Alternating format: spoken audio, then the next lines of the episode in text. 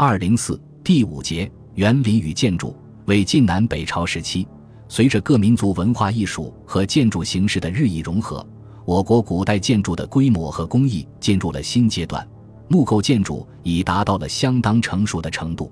当时的建筑师和工匠们在继承中华民族传统建筑艺术的基础上，大量吸收各民族和外来文化的优秀成分，创造了光辉灿烂的建筑艺术。并为唐代建筑工艺的进一步发展奠定了基础。此外，随着佛教的传入和传播，寺院建筑也在我国大量出现，几乎遍布全国各地，成为我国古代建筑中一个具有独特风格的支派。